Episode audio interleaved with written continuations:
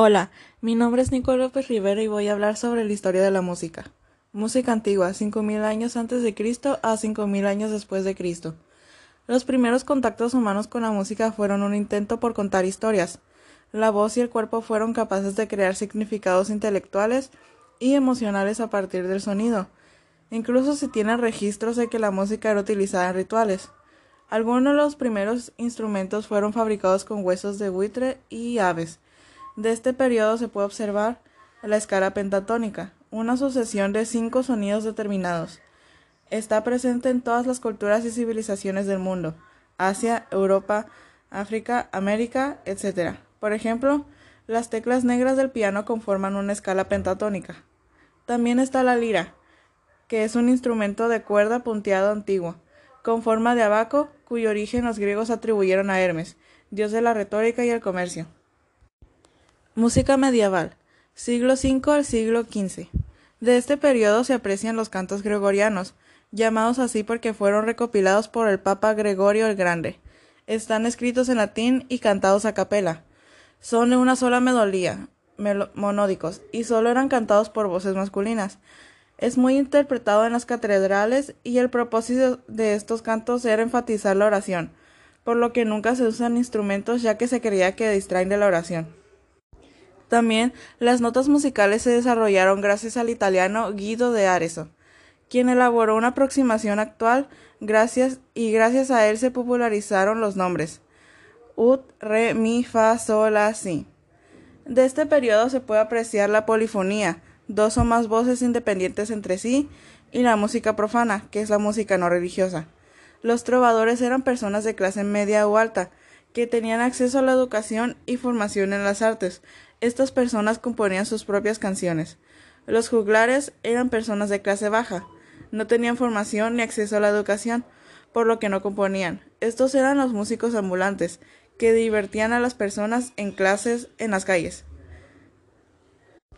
Música barroca, año 1600 al 1750. Gracias a la imprenta la música se pudo documentar mucho más, permitiendo su estudio. Se avanzó la polifonía, contrapunto y tonalidad, y también la música se empezó a impregnar de adorno, cosa que también se reflejó en la arquitectura.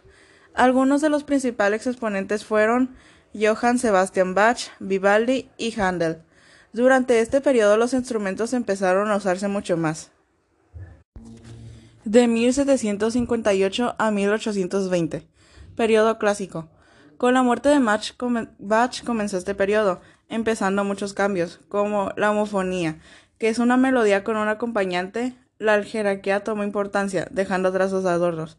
La simpleza dio lugar a mayor cantidad de instrumentos y se puso más atención a la dinámica, volumen.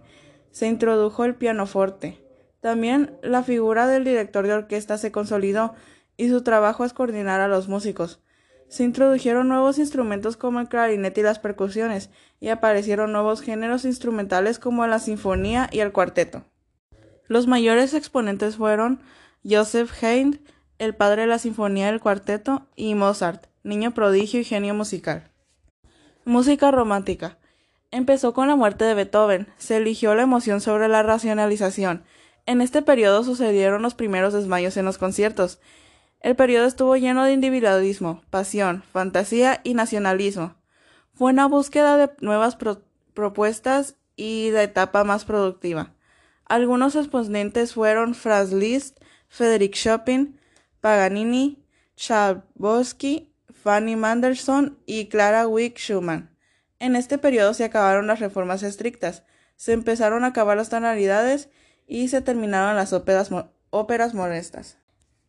La música moderna, del año 1890 hasta la actualidad, fue una revolución total. Gracias al fonógrafo más, más personas empezaron a tener contacto con la música. Se caracteriza por ser un periodo muy diverso, con posturas estéticas, sistemas de composición y nuevas técnicas. Algunos compositores, incluyendo mexicanos, fueron Manuel Ponce, Silvestre Revueltas, Carlos Chávez, María Greber y Consuelo Velázquez. Peter Schaffer y Karl-Heinz Stockhausen fueron pioneros en el uso de electrónicos y aparatos electroacústicos. Además, en este periodo nació la música pop, el rock, el jazz, etc.